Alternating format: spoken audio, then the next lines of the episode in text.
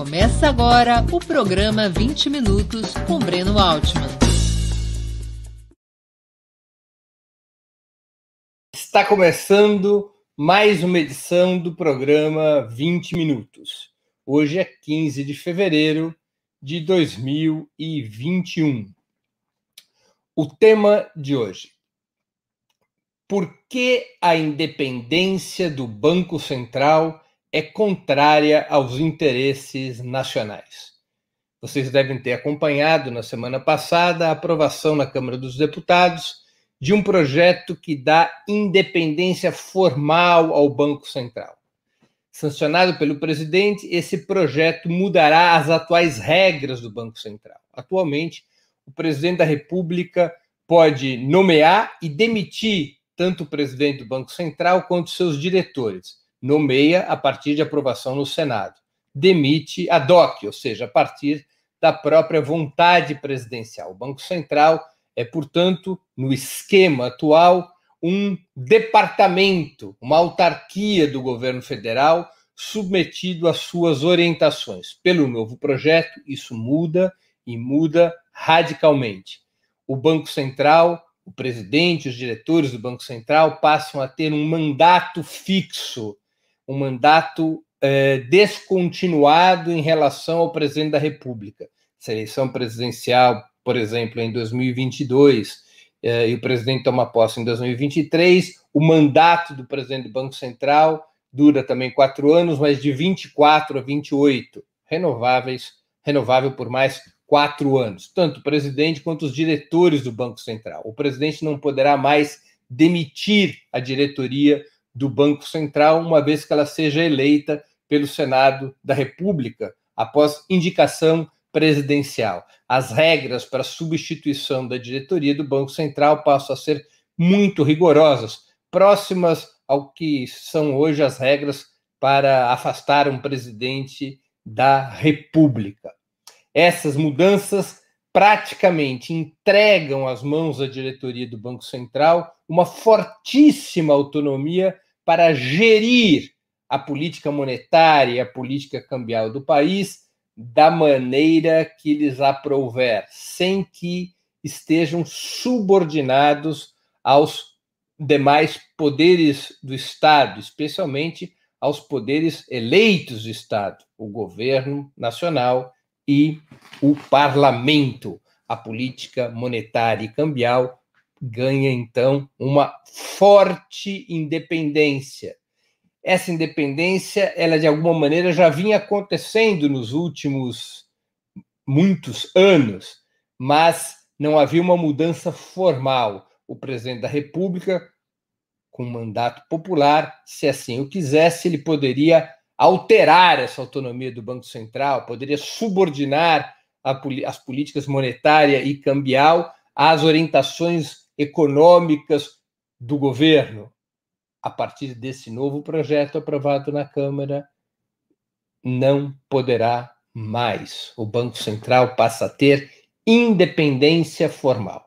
Então, é sobre isso que nós vamos falar hoje para que nós possamos entender melhor essa discussão, e esse é o propósito do programa de hoje, é muito importante a gente entender o que, que é o Banco Central, porque o noticiário vai falando do Banco Central, do que, que muda e do que não muda, mas não esclarece de uma maneira é, suficientemente clara qual é o papel do Banco Central qual é a sua função na economia e o que, que realmente significa esta eh, independência. Vamos então abordar um pouco essa questão, Banco Central, a sua história, as suas funções, para entendermos o que, que, está em disputa nesta eh, batalha. Banco Central independente ou Banco Central submetido ao governo? Primeira pergunta: o que, que é um Banco Central?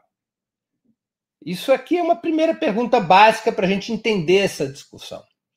Vamos tentar respondê-la sinteticamente, a partir da autodefinição do próprio Banco Central do Brasil. Banco Central é a instituição de um país a qual se confia o dever de regular o volume de dinheiro e de crédito da economia. Essa é a sua primeiríssima função. essa atribuição dos bancos centrais geralmente está associada ao objetivo de assegurar a estabilidade do poder de compra da moeda nacional. O Banco Central tem, portanto, uma função precípua na história econômica, que é garantir inflação baixa. Quando se fala poder de compra da moeda, é contenção da inflação. Além disso, a maioria dos bancos centrais eh, também tem como função promover a eficiência, o desenvolvimento do sistema financeiro de um país. Para poder cumprir esses objetivos, são os objetivos normais de um banco central, há uma série de funções que o banco exerce. O Banco Central tem o um monopólio da emissão da moeda. Embora não seja o Banco Central que imprime o dinheiro, quem o faz é a Casa da Moeda, a Casa da Moeda o faz por contratação do Banco Central. Segundo, o Banco Central é o banqueiro do governo. Embora o Banco Central não possa emprestar dinheiro é, ao Tesouro, pela legislação atual, o Banco Central cuida das contas do governo. Terceiro, ele é o banco dos bancos, ou seja, o Banco Central, em última instância, é quem garante a liquidez dos bancos privados e estatais em caso de qualquer problema uh, nesse, nesse, nesse campo. Ele é quem empresta para os bancos quando há crise sistêmica ou quando há crise de liquidez de um banco ou de outro, mediante certas regras. Quarto, o Banco Central é sempre o supervisor do sistema financeiro, é quem executa a regulação do sistema financeiro, se os bancos estão ou não estão de acordo com as normas, se um banco, se um grupo econômico que quer criar um banco pode ou não pode criar esse banco e assim por diante. O Banco Central, ele executa a política monetária, ou seja, ele determina a taxa de juros, que é um preço muito importante na economia. E ele também é o depositário das reservas internacionais do país e executa a política cambial.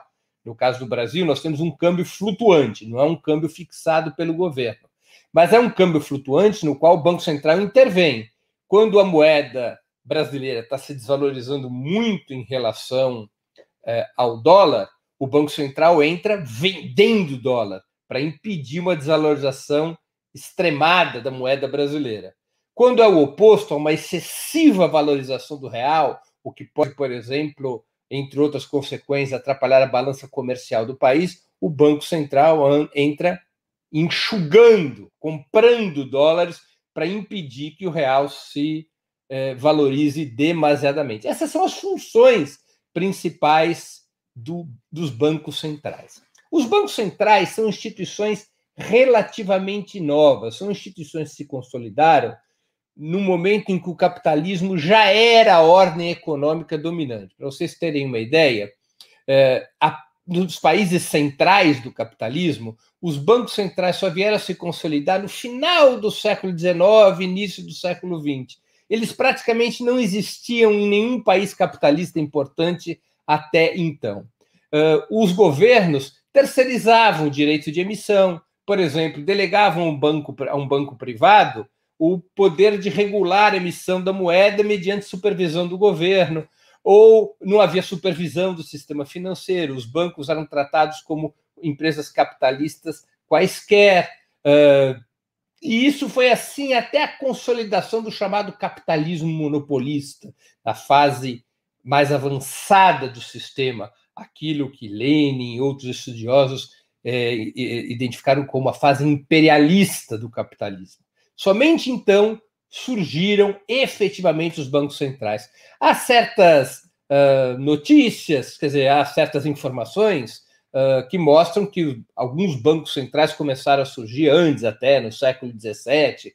O Banco, Central, o Banco de Amsterdã foi fundado em 1609, mas por particulares, com uma função delegada por parte do governo da cidade de Amsterdã para eh, controlar a emissão de moeda e outras atividades próprias do mercado financeiro. A Suécia também teve um banco com características eh, semelhantes no século XVII, mas foi somente no século XIX que se consolida efetivamente um banco central com uma função estatal de regulação do capital financeiro. O primeiro grande banco central que, que, se tem conhecimento no mundo é o Banco da Inglaterra, não à toa o país capitalista mais desenvolvido à época. O Banco da Inglaterra nasceu como uma instituição privada também no século XVII, no finalzinho do século XVII.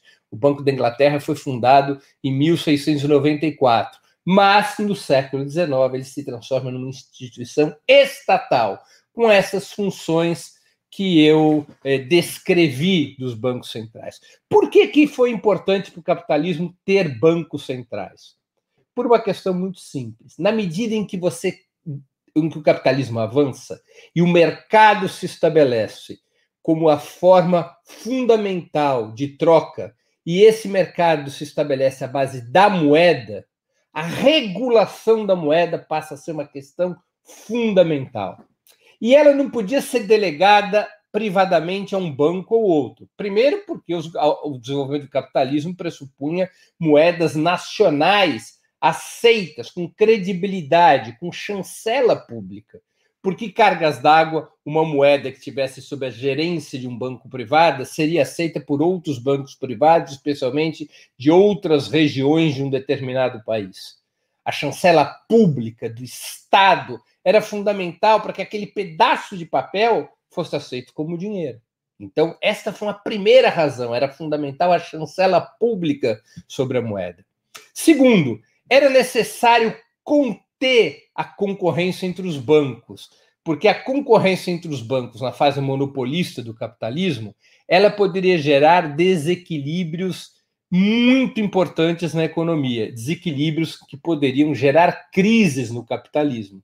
Por exemplo, se um banco pudesse ter excessos de liquidez que ninguém contivesse, outros tivessem baixa liquidez, o, o, processo de monopolização dos bancos pequenos e médios quebrarem e você passar a ter pouquíssimas instituições privadas com liberdade de fixar autonomamente a taxa de juros, sem nenhum tipo de equilíbrio sobre essa concorrência, isso poderia levar a um desajuste entre as próprias frações de classe dos, dos capitalistas. Poderia gerar ganhos estupendos para certas frações e perdas irreversíveis para outras. Então foi se criando um consenso dentro do próprio capitalismo de que a regulação da moeda, seja da moeda nacional, seja do intercâmbio da moeda nacional com as moedas estrangeiras, não poderia ser uma função privada. Tinha que ser uma função pública, própria do Estado.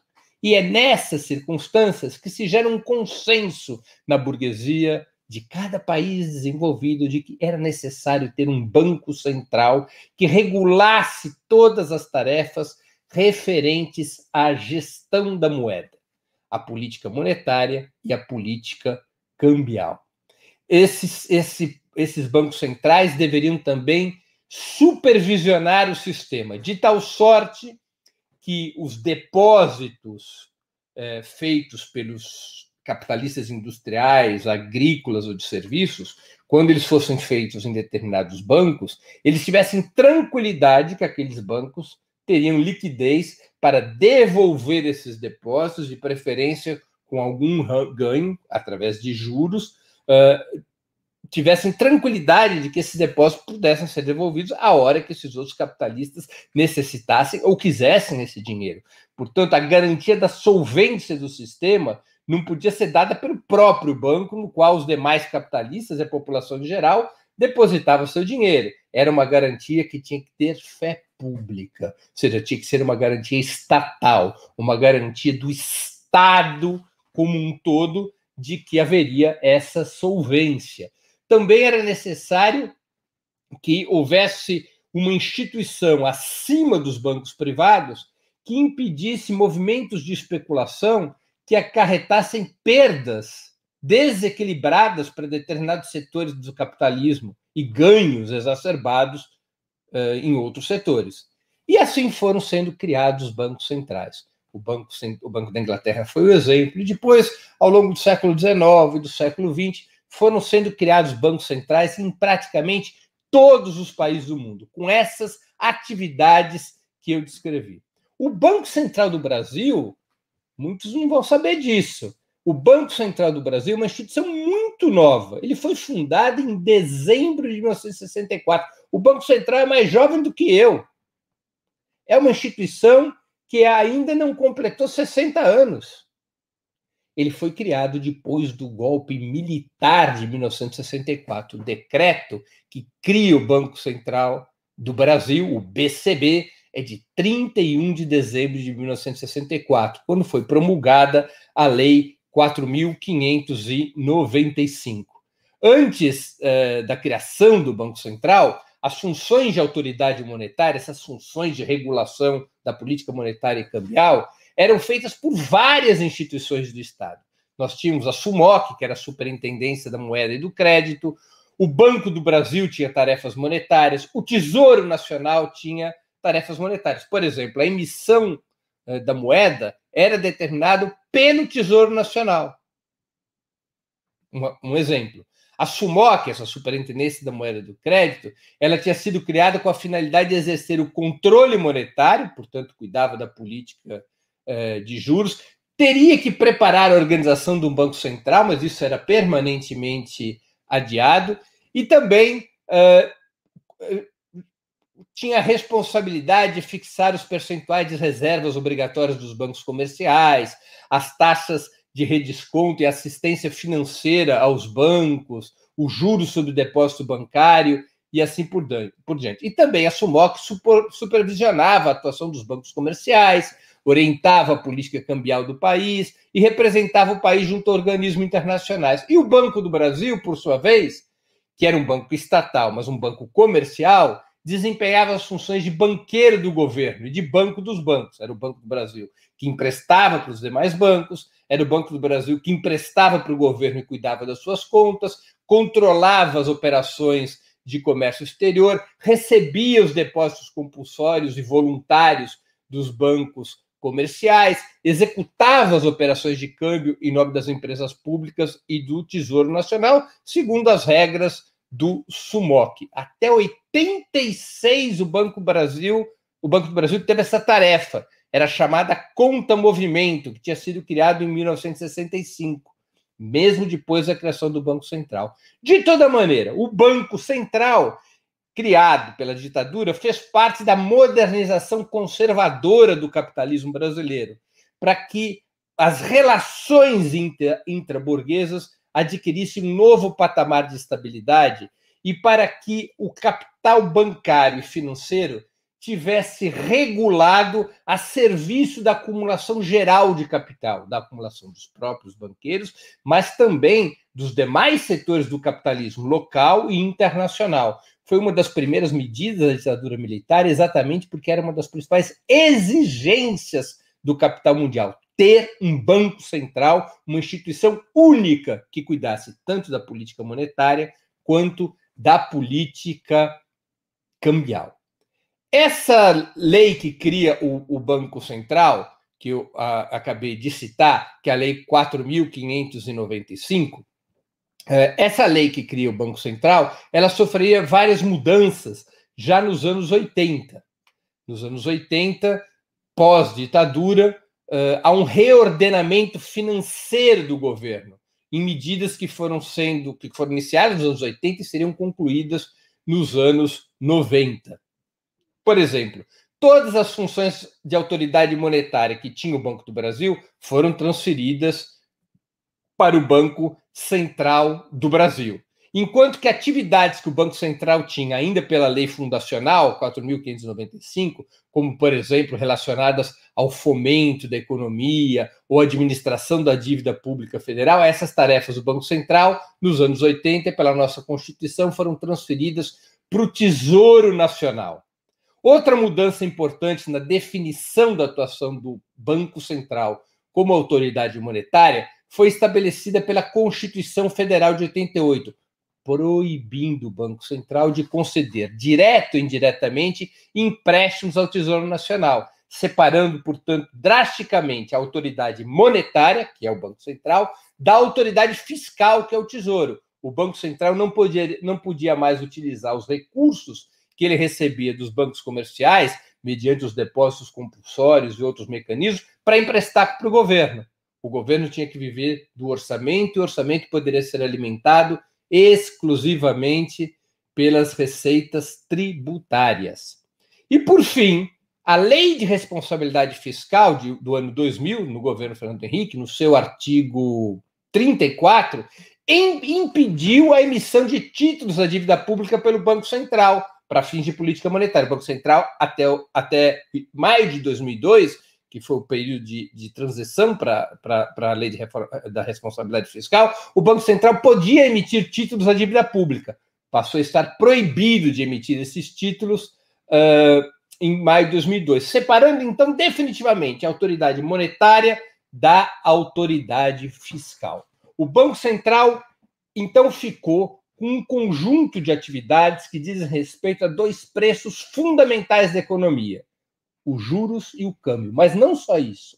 O Banco Central tem a função de regular o conjunto do sistema financeiro. A lei de responsabilidade fiscal e outras leis do período neoliberal do governo Fernando Henrique estabeleceu que o Banco Central tem que regular, tem que intervir, tem que executar a política monetária a partir daquilo que é chamado de meta inflacionária. A meta inflacionária é definida pelo governo, pelo Conselho Monetário Nacional. Mas quem tem a responsabilidade de cumprir essa meta inflacionária é o Banco Central. Por que, que isso é importante para o capitalismo brasileiro? Por que, que isso é importante para a burguesia? Porque cada vez mais o dinheiro é a mercadoria central do capitalismo. É, porque o capital financeiro é cada vez mais hegemônico no capitalismo brasileiro. E uma coisa que os capitalistas não podem suportar é a desvalorização da sua mercadoria, a desvalorização do dinheiro. Isso reduz a sua taxa de lucro. Os banqueiros vivem de um mecanismo relativamente simples. Eles recebem depósitos, depósitos das empresas, depósitos das pessoas físicas, depósito do campo, da cidade, e eles pagam nada quando os depósitos são à vista, ou eles pagam alguma coisa quando os depósitos são a prazo, ou seja, quando as pessoas fazem poupança no banco, com, aplicando em fundos de investimento, aplicando em títulos, aplicando em letras, as mais distintas modalidades de investimento. O banco paga um juros, paga juros para esses depositantes. O, o, os bancos pegam esses recursos, que são gigantescos, e eles emprestam esse dinheiro com o objetivo de ganhar uma taxa de juros sobre esses empréstimos maior, de preferência bem maior, do que aqueles pagam aos seus investidores. É disso que vive um banco. Além da cobrança de taxas por serviços, que aqui no Brasil é enorme e o Banco Central faz vistas grossas a isso, estimula que os bancos cobrem altas taxas pelos serviços para é, ampliar a solvência e a lucratividade do sistema é, financeiro. Para que os bancos possam é, emprestar dinheiro a um juros mais alto, mais elevado do que o que eles remuneram os depositantes, os bancos precisam que o dinheiro não se desvalorize os bancos necessitam preservar o valor da moeda o máximo possível. Até porque no Brasil, nos últimos 20 anos, uh, nos últimos 25 anos, uma série de contratos deixou de ter aquela velha cláusula de correção monetária. Os juros já têm que embutir, portanto, uma previsão da inflação.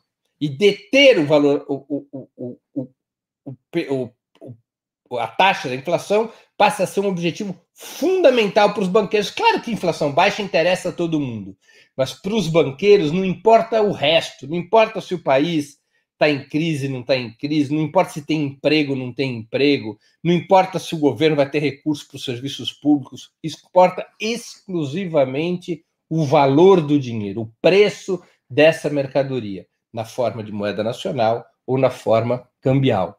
Para atrair capitais internacionais, o que é fundamental no neoliberalismo, é também essencial garantir a estabilidade da moeda, porque o capitalista que coloca um milhão de dólares, a título de exemplo, e transforma esse milhão de dólares em 5 milhões de reais, quando ele vai repatriar o dinheiro, ele quer poder, com os 5 milhões de dólares que ele investiu, acrescido do lucro, comprar dólares pelo mesmo valor ou um valor muito semelhante ao que ele vendeu quando chegou no Brasil. Se há uma forte desvalorização da moeda brasileira, ele não vai conseguir comprar um milhão de dólares por 5 milhões de reais. Ele vai ter que comprar esse um milhão de dólares por 8, 9, 10 milhões de reais e a, e a disparada na desvalorização do real por conta da inflação pode levá-lo a um prejuízo. Portanto, o capital internacional também quer inflação muito baixa. Como eu estou dando exemplo para vocês verem como o Banco Central ele é importantíssimo para os interesses do capitalismo. E por isso mesmo, os capitalistas lutam e lutaram sempre para, embora o Banco Central seja uma instituição pública, para que o Banco Central fosse controlado pelo mercado financeiro e não pelo governo eleito pelo povo. A luta por independência ou não independência, na verdade, devia ser traduzida do seguinte jeito: o Banco Central deve ser independente do governo e dependente dos banqueiros, ou ele deve ser independente dos banqueiros e dependente do governo que o povo elege? Essa é a grande luta que existe dentro das instituições e na sociedade sobre a independência do Banco Central. Quanto mais independente o Banco Central é do governo, maior o grau de controle que os banqueiros tendem a ter sobre o Banco Central. No Brasil, o Banco Central, para além de garantir o preço do dinheiro, taxas de juros eh, satisfatórias para o rendimento dos bancos, porque como é que funcionam os bancos no Brasil? Os bancos no Brasil, eles emprestam fundamentalmente para o governo. Eles querem taxas de remuneração e eles querem garantias de que o governo será capaz de honrar esses títulos. Portanto, para os banqueiros é fundamental ter o controle do Banco Central, porque, em última instância, quem determina a taxa de juros, ou seja, a remuneração básica dos títulos do governo que são comprados pelos bancos, quem determina isso é o Banco Central eles, os, os banqueiros tampouco querem movimentos abruptos que possam prejudicá-los, eles gostam de que os beneficiam em relação à política cambial. Eles querem, portanto, ter controle sobre o Banco Central. O Banco Central não pode sair do seu controle no caso de eventualmente ser eleito um governo de esquerda. É para isso que está sendo aprovada essa lei. No caso da esquerda voltar ao governo, ela não tem nem a possibilidade de mexer nessa instituição. Mas, para além da política monetária e da política cambial, os banqueiros têm interesse numa outra coisa aqui no Brasil que é pouco comentado, que é o sistema altamente monopolista que nós temos aqui no país. Para vocês terem uma ideia, os cinco maiores bancos do país, dois estatais, o Banco do Brasil e a Caixa, e os três privados, Santander, Itaú e Bradesco, detém 87% do mercado de crédito no país. É um sistema que permitiu, especialmente aos grandes bancos privados, uma, um volume de lucros, um volume de receita e uma taxa de lucro absurdamente elevados, como em nenhum outro lugar do mundo. O Banco Central do Brasil, ao invés de estimular a concorrência bancária, no Brasil faz o oposto, garante um monopólio do sistema financeiro. Portanto, para esses grandes bancos, a independência do Banco Central em relação ao governo, mas a dependência em relação a esses próprios bancos, essa, é, esse controle do Banco Central é fundamental para garantir o monopólio dos grandes bancos. O monopólio dos bancos representados pela, pela, pela FEBRABAN, que controla a Federação Brasileira dos Bancos. O Banco Central, por exemplo, é quem permite que uma instituição financeira funcione a partir de certas regras. O Banco Central é que diz se pode ou não pode ter concorrência, se um pequeno banco de nicho terá ou não uh, recursos para avançar na sua atividade. O Banco Central que estabelece as regras que dão ou não liquidez para o mercado. E através dessas ferramentas, o Banco Central controla os, a existência de monopólios, incentiva a existência de monopólios, defende esses monopólios, impede que o país tenha uma multiplicação de pequenos bancos, de bancos por nicho, que possam estimular a concorrência e levar uma baixa de juros na ponta final.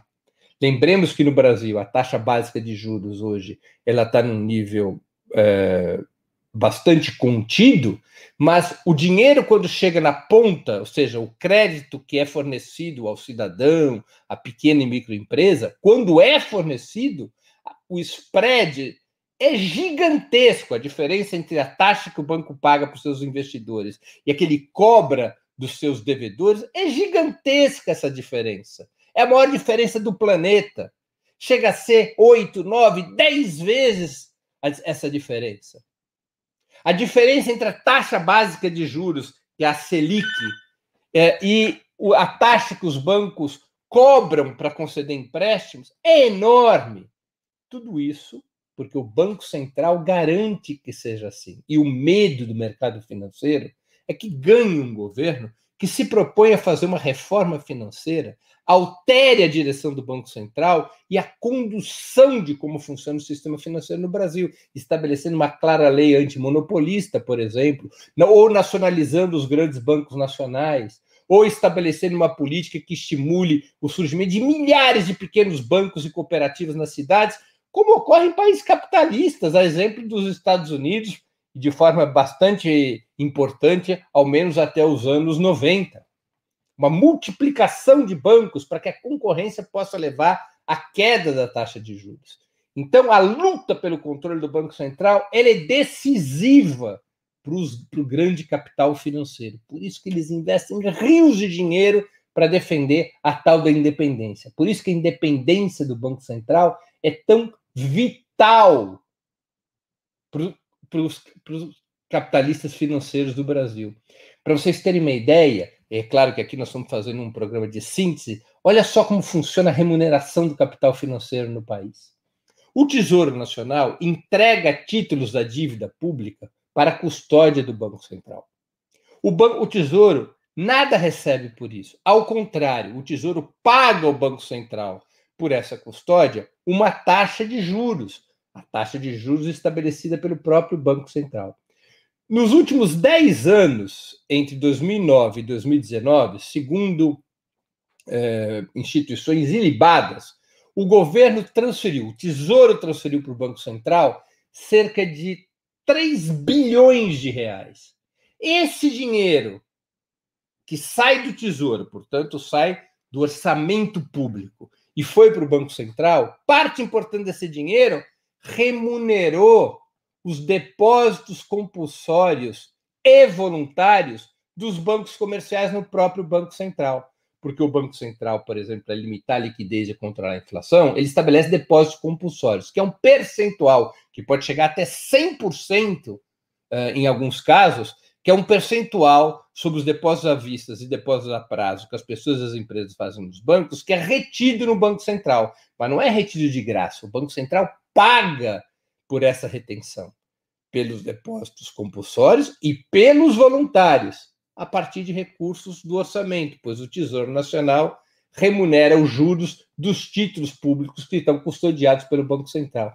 Para vocês verem mais esse exemplo de como o Banco Central foi organizado para transferir renda do orçamento, do serviço público, da saúde, da educação, transferir esses recursos para as arcas dos bancos privados. Por isso é tão importante a luta pelo controle do Banco Central. Num sistema altamente financiarizado como o Brasil, ter o controle do Banco Central é decisivo. E não tenham dúvidas, uma das grandes tarefas de um novo governo de esquerda será não apenas reverter a independência do Banco Central, travar uma luta fortíssima para reverter a independência do Banco Central, mas fazer uma profunda reforma financeira no país, que arrebente com o monopólio financeiro, com o monopólio dos grandes bancos, que são, em última instância, quem emite moeda, porque quem faz o dinheiro chegar nas pessoas, nas empresas, e nos próprios governos são os bancos comerciais. Hoje, esses bancos emprestam fundamentalmente para o próprio governo taxas de juros garantidas. Eles não emprestam. A oferta de crédito no país é muito é, exígua comparado com outras nações, com outras nações capitalistas, exatamente pelas características monopolistas do nosso sistema financeiro um governo de esquerda terá que lidar com isso como uma das grandes questões do desenvolvimento do país. Quebrar a independência do Banco Central e fazer uma reforma financeira que liquide o monopólio dos grandes bancos. Por isso é importante essa discussão sobre a independência do Banco Central. E por essas razões é que a independência do Banco Central, recentemente aprovado pela Câmara dos Deputados, é um terrível golpe contra os interesses nacionais. A independência do Banco Central, na prática, significa que os grandes bancos deitam e rolam na, no estabelecimento do preço de duas mercadorias fundamentais, o preço do dinheiro e o preço do câmbio, a política monetária e a política cambial, e, além disso, tem no Banco Central, através da independência, fortalecido, tem no Banco Central uma grande ferramenta para manter o sistema monopolista que garante a lucratividade elevada e permanente dos bancos, sugando recursos de outros setores da economia, sugando recursos do orçamento público e sugando recursos da classe trabalhadora, do micro e pequeno empresário, sendo um entrave para o desenvolvimento do país concluo assim a minha exposição de hoje. Vamos às perguntas. É, um superchat aqui do Bruno Moraes da Silva. O PIB 2019 foi 40% menor que o PIB 2014 da Dilma. Pode-se dizer que Bolsonaro não trabalha, não produz, apesar de receber salário que remunera quem trabalha? Desconstruir o Brasil é trabalhar? Olha, Bruno, eu acho que o problema principal é, não é que o Bolsonaro não trabalha ou não produz, é a política econômica que ele representa. Aliás, quanto mais ele trabalhar com essa política econômica, pior para o país. Quanto menos ele trabalhar, quanto menos ele for capaz de implementar essa política econômica, melhor para o país. É? Quanto mais ele trabalha em prol dessa política econômica neoliberal, o país vai vivendo situações ainda mais dramáticas. A diferença do PIB, é, é, Bruno, não foi tão grande, né? Quer dizer, é, o PIB de 19 ele não é 40% menor do que o PIB de 2014, mas ele reflete ainda a longa recessão que nós tivemos desde 2015, né? Nós estamos aí com algumas exceções intercaladas num longo período de queda do nosso PIB. É, outras perguntas. O velho Lobo. Essa proposta de autonomia do Banco Central é mais uma forma de engessar a economia, semelhante ao teto de gastos, garantindo a permanência das políticas neoliberais? Olha, velho Lobo, é como eu disse na minha exposição: a independência do Banco Central é uma maneira de impedir que o governo eleito pelo povo, não este governo do Bolsonaro, porque esse governo eleito pelo Bolsonaro está a serviço dos bancos, mas que um novo governo progressista, popular, de esquerda, ele possa ter controle sobre a política monetária e a política fiscal e possa ter controle sobre o sistema financeiro, possa intervir no sistema financeiro. É uma maneira de salvaguardar o, as políticas monetárias e, e cambial nas mãos dos bancos privados e é uma maneira de garantir que o governo, um eventual novo governo popular, não possa quebrar, não possa interferir, ou tenha muitas dificuldades em inter interferir no monopólio, no sistema monopolista do capital financeiro no país. Esse sistema pelo qual cinco bancos controlam 87% do crédito. Por isso, eles querem a independência do Banco Central. É, Nena de Araújo. Breno, é possível tirar a autonomia do Banco Central mudando a lei que permitir essa mudança? É, Sim, é possível. Da mesma maneira que se aprovou a independência, ela pode ser revogada. O país pode aprovar, inclusive, uma reforma financeira que mude todo esse sistema que foi construído para sugar o desenvolvimento do país em prol dos bancos. Lembremos que hoje o capital financeiro é altamente dominante na nossa economia. Não apenas os bancos têm alta lucratividade, como boa parte da renda das empresas produtivas vem da especulação financeira. Eu, me, eu vou aqui registrar um balanço já antigo, mas do ano de 2013, de lá para cá só piorou. No ano de 2013, das 500 maiores empresas não financeiras do país, portanto, excluído bancos, excluídos os fundos de investimento, excluindo todas as modalidades financeiras, as 500 maiores empresas produtivas do país, 257 tinham mais renda financeira do que renda operacional do que renda na sua atividade fim. Então há uma financiarização da economia. E o Banco Central, ao ficar independente, ele virou uma salvaguarda desse capital financiarizado. E essa salvaguarda precisa ser abolida, e pode ser abolida por lei, por uma votação, por uma decisão parlamentar, por uma proposta do governo. Inegavelmente, é o que um governo popular terá que fazer, acabar com a independência do Banco Central. Isso tem que estar em qualquer programa progressista, acabar com essa independência e reformar o sistema financeiro. É... Cláudio Celos. O Banco Central teve papel importante para derrubar a economia em 2015? Olha, é... o Banco Central sempre veio atuando, desde a aprovação da Lei de Responsabilidade Fiscal, com muita autonomia, inclusive nos governos Lula e Dilma. Os governos Lula e Dilma tiveram é, como política garantir uma certa autonomia do Banco Central, considerando que não havia correlação de forças no país para enfrentar esse verdadeiro sequestro do Banco Central pelo capital financeiro. O governo pressionava, negociava, tentava estabelecer mudanças, tentava alterar algumas diretorias, mas sempre com muita dificuldade, com medo de sabotagem, de fuga de capitais, de, de desestabilização. Não é à toa que o Lula indicou um banqueiro para presidente do Banco Central, com o receio de que o capital financeiro desestabilizasse seu próprio uh, governo. Então, o que, que fez o tempo todo o Banco Central?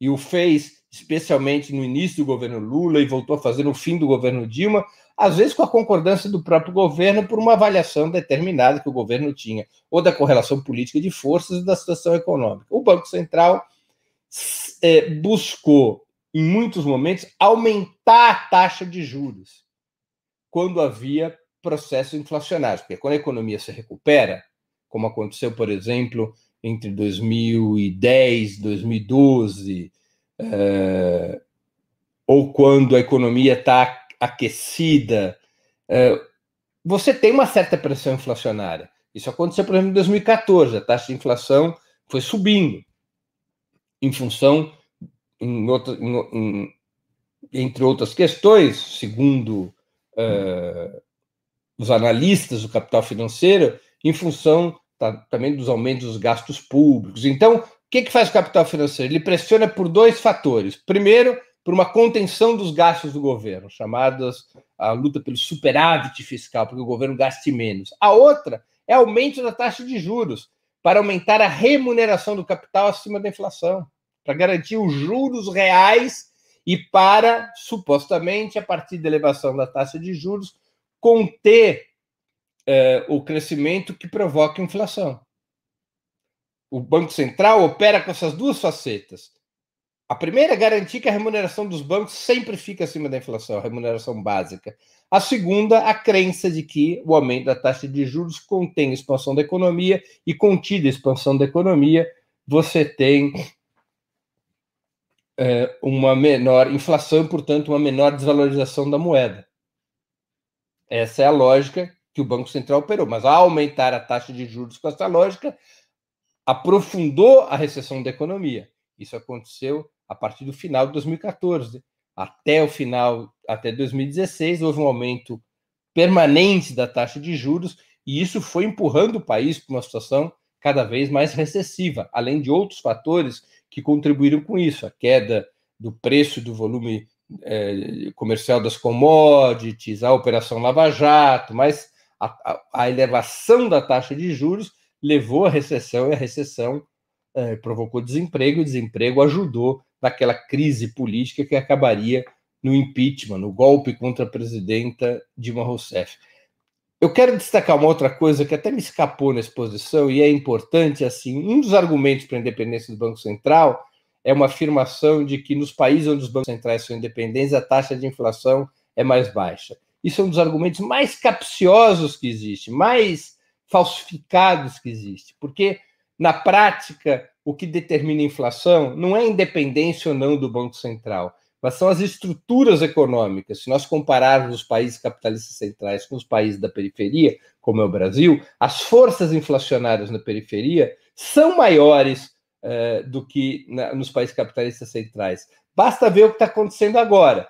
com a, com a crise econômica e a pandemia, você teve uma forte desvalorização das moedas dos países periféricos. Só no ano passado, uma desvalorização de mais de 30% do real. O que isso significa? Isso significa um duplo movimento que acaba gerando inflação, como a gente está tendo inflação de alimentos. Qual é esse duplo movimento? Tudo que é importado fica mais caro e, um, e a lógica da exportação dos produtos alimentares cresce. Porque se um dólar passa a valer não mais três reais, vamos supor, mas cinco reais, o produtor de arroz vai querer pegar sua produção e vender no mercado externo, receber esse um dólar e transformar esse um dólar em cinco reais aqui no Brasil. Vai preferir isso do que continuar vendendo sua mercadoria por três reais. Ou ele, ele vai, na prática, para poder garantir que seu ganho interno se alinhe com seu ganho externo, ele vai fazer com que os três reais que antes custava supostamente um quilo de arroz passe a cinco, pelo o mesmo preço que ele vai obter no mercado externo. Então, para você ver, como o que leva ao crescimento da inflação dos países periféricos, para vocês verem, nada tem a ver com o Banco Central ser independente ou não. Tem a ver com as estruturas econômicas dos países periféricos comparado aos países centrais. É... Pergunta do Alexandre. Deixa eu ver se eu não pulei nenhuma aqui. Ah, não. Ainda temos uh, Felipe Paris e Dias de Moraes. Bom dia, Breno. Como você vê um Banco Central mais democrático ou ainda uma economia mais saudável para a população? Dois, para reverter essa ação do Banco Central é necessário fazer uma pressão maior no legislativo do que no executivo, certo? Olha, eu acredito que só seja possível mudar a independência do Banco Central com um novo governo de esquerda, um novo governo de esquerda que envie um novo projeto ao parlamento e que sobre o parlamento haja muita pressão popular. Sem isso, não dá para mudar a independência do Banco Central, que vai sendo consolidado por Bolsonaro. É uma das grandes reformas eh, do neoliberalismo. Bolsonaro está entregando a mercadoria que prometeu aos capitalistas. Então, o caminho é eleger um novo governo de esquerda e fazer pressão sobre o parlamento, já com um novo poder executivo. Não vejo possibilidades do atual parlamento reverter isso. Não, não, não consigo enxergar essa possibilidade. A votação favorável à independência do Banco Central foi avassaladora é, um Banco Central mais democrático. Na verdade, são várias questões que estão em jogo, Felipe Parisi.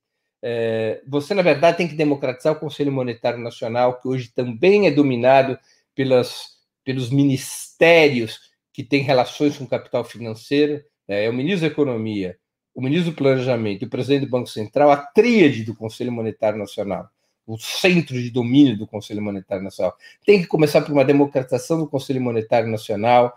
O Banco Central ele tem que ter uma reforma nas suas funções. Ele não pode ter como objetivo apenas atingir a meta inflacionária. Ele tem que atingir também, ele tem que ter um duplo mandato, como se diz assim. Ele tem que ter como meta também o nível de emprego. Ele tem que regular, como aliás fazem os bancos centrais em vários países capitalistas dupla meta, a meta inflacionária e a meta do nível de emprego. Ele tem que perseguir as duas metas, um equilíbrio entre duas, essas duas metas. É, eu, o Banco Central, é, e você tem que ter uma reforma financeira do sistema, de tal maneira que você deixe de ter um sistema monopolizado por cinco bancos. E aí eu já vou responder uma questão outra que é do psiquiatra do Carluxo, não, perdão. Que é do. Oi, eu aqui perdi. Do Alexandre Moriarty.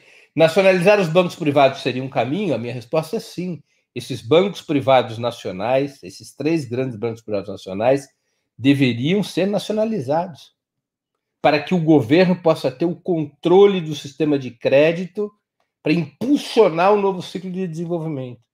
Ainda que a reforma financeira não deva compreender apenas bancos estatais eu acho que o sistema tem que combinar bancos estatais nacionais com bancos de nicho privados, bancos municipais, cooperativas, um sistema de alta concorrência embaixo e de centralização em cima. O governo ter muito controle sobre o, o crédito dos grandes bancos, tanto para estimular a concorrência dos bancos privados, quer dizer, oferecendo créditos aos pequenos bancos, às cooperativas, para que eles possam ter liquidez e ampliar suas operações, quanto para os grandes projetos de desenvolvimento do país e para o financiamento da agricultura.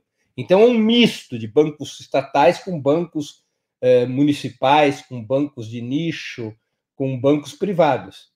Eu creio que esse é o sistema pelo qual nós deveríamos caminhar para que você possa ter desenvolvimento com distribuição de renda e riqueza e com o governo quebrando o peso do capital financeiro sobre o país, que é o grande desafio do desenvolvimento da nossa nação. É, o psiquiatra do Carluxo pergunta: existe algum programa de esquerda que compreenda a criação de bancos municipais? Qual a sua posição sobre isso? Olha, eu tenho uma posição favorável sobre isso. Nós devemos ter bancos municipais, não necessariamente bancos municipais estatais, bancos municipais privados, pequenos bancos, bancos que fazem um empréstimo para o pequeno comércio, para a pequena indústria, para o pequeno serviço. Nós temos que romper a cadeia monopolista para baratear os juros, para ver concorrência. Vários bancos municipais. Vários bancos municipais. De tal maneira que a concorrência ajude a construção de um preço mais baixo da moeda, ou seja, uma taxa mais baixa de juros para os créditos que são oferecidos e um crédito mais democrático, que não vá apenas para a grande empresa, que vá para a pequena e para microempresa também. É... Paulo Monsores. Em um capitalismo dependente, com uma burguesia nacional que não é nacionalista, não vejo a possibilidade de um controle do crédito e das finanças em uma revolução. O que você pensa? Como mitigar isso? Olha, é, eu não acho, Paulo, que a gente precisa de uma revolução prévia. É possível que a tentativa de controlar o crédito por parte de um governo de esquerda leve a uma situação é, revolucionária, ou seja, em que você precise da revolução para enfrentar a contra-revolução que queira impedir a democratização do capital financeiro. Mas os instrumentos constitucionais e legais estão dados para esse controle. Um governo de esquerda pode ter no seu programa a nacionalização dos bancos nacionais, a quebra do monopólio financeiro, o fortalecimento dos bancos de nicho dos bancos municipais, a proibição de que os bancos tenham alçada superior ao município ou ao Estado. Tudo isso, aliás, foi feito pelo capitalismo desenvolvido. Basta ver a lei contra o monopólio financeiro dos Estados Unidos. Ela é isso. Não com a nacionalização de bancos, mas ela, em grande medida, quebrou os, os grandes os bancos monopolistas que existiam nos Estados Unidos. Só foram sendo recompostas essas leis eh, monopolistas no mercado financeiro norte-americano a partir dos anos 90, no governo Clinton. Um pouco no governo Reagan, mas aceleradamente no governo Clinton. Então, eh, não é necessariamente. Não é, não é obrigatório uma revolução que preceda a democratização do crédito e do sistema financeiro. Isso é uma bandeira execuível antes até de uma revolução. E pode ser aprovado pelo parlamento e pode ser proposto por um governo. É evidente que para defender uma mudança estrutural desse tipo, talvez seja necessário uma mobilização, uma, uma, uma capacidade de ação política do Estado que corresponde a uma revolução. Mas é possível mudar isso dentro das instituições, dentro dos termos constitucionais que existem hoje. Uh, economia fora da caixa. Não seria melhor para os bancos emprestarem o mercado e ganharem um spread gigantesco do que ser obrigado a entregar uma parte do depósito à vista para o BC em troca de uma taxa mais baixa? Olha, uh, economia fora de caixa. Deixa eu falar uma coisa aqui que é importante. Uh, os, os bancos funcionam com dois ingredientes não é só a lucratividade, é também a segurança. Os bancos preferem ganhar menos desde que a segurança seja 100%. E o único crédito 100% garantido no país é o do governo. O governo sempre honra suas dívidas em moeda nacional. Então, para os bancos, é um conforto, uma segurança, mesmo que a remuneração seja relativamente pequena. Basta que a remuneração que eles ofereçam para os seus depositantes seja menor, como é, do que a taxa básica de juros, a chamada Selic. Os bancos, através do Banco Central e também através é, da Receita, eles pressionam por taxas mais altas que a Selic. A Selic é a taxa básica. Os bancos, por exemplo, para emprestar a longo prazo estão pressionando por taxas mais altas. No ano passado, embora a Selic tivesse em 2 qualquer coisa por cento, os bancos estavam chegaram a pressionar em alguns leilões de títulos taxas de 8% ao ano para emprestar a longo prazo, senão só aceitavam emprestar a curto prazo, pressionando, criando uma situação de pressão sobre o tesouro, de eh, da dívida de curto prazo ser grande demais e isso obrigar o governo a realinhar a sua dívida pagando juros mais altos para os bancos. Olha o poder que os monopólios financeiros têm. Eles determinam, eles pressionam o governo de tal sorte que o governo tem que ajustar a taxa de juros para satisfazê-los, para poder girar a dívida. Mais uma das razões pelas quais quebrar o monopólio financeiro ela é essencial. Além do que, parte dos depósitos que os bancos privados eles têm que fazer, que os bancos em geral têm que fazer no Banco Central, não são voluntários, são compulsórios. A lei garante ao Banco Central é, contingenciar, né, de tornar compulsórios os depósitos, até 100% dos depósitos à vista, ou seja, é, e um percentual também elevadíssimo dos depósitos a prazo, para retirar a liquidez do mercado. É um dos mecanismos que, que é utilizado pelo Banco Central para conter a inflação, é retirar a liquidez do mercado, é fazer com que não haja expansão da economia, para enfraquecer a demanda e, enfraquecendo a demanda, cair, derrubar a inflação. Derrubando a inflação, derruba a desvalorização da moeda, mantendo o mais estável possível o preço dessa mercadoria, que é a moeda, tão essencial para a acumulação capitalista. Então, é por lei, os bancos não têm alternativa. E os depósitos voluntários entram nessa lógica. O que, que é melhor? Emprestar dinheiro numa situação de crise para empresas que podem quebrar, que podem ficar inadimplentes, ou depositar no Banco Central e receber uma remuneração superior à inflação, mas sem risco nenhum?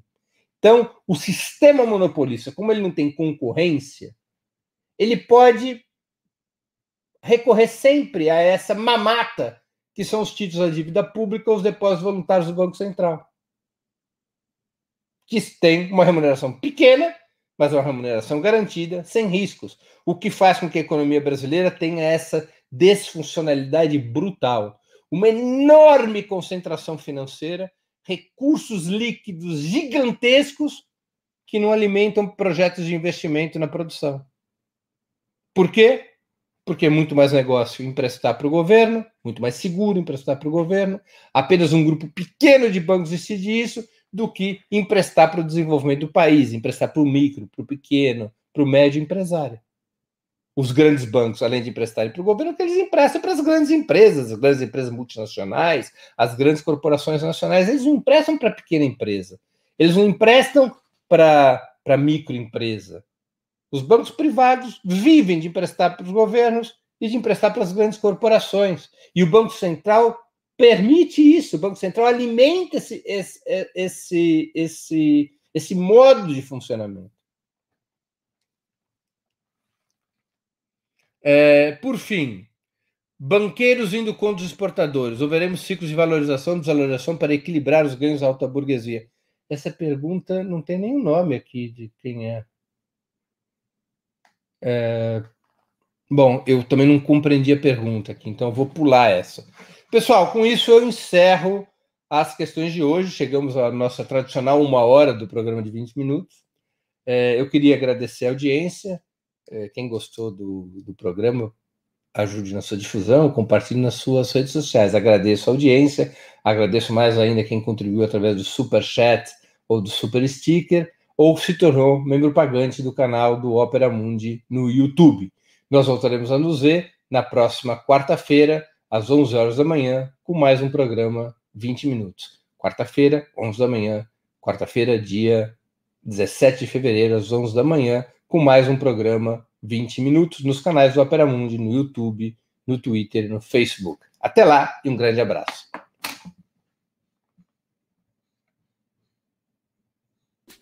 Para assistir novamente esse programa e a outras edições dos programas 20 minutos, se inscreva no canal do Opera Mundi no YouTube. Curta e compartilhe nossos vídeos. Deixe seus comentários. O jornalismo de Ópera Mundi é mantido com o seu apoio. Faça uma assinatura solidária em www.operamundi.com.br. Com um pequeno valor mensal, você nos ajuda no desenvolvimento de um jornalismo independente e de qualidade. Obrigado pela audiência e até a próxima.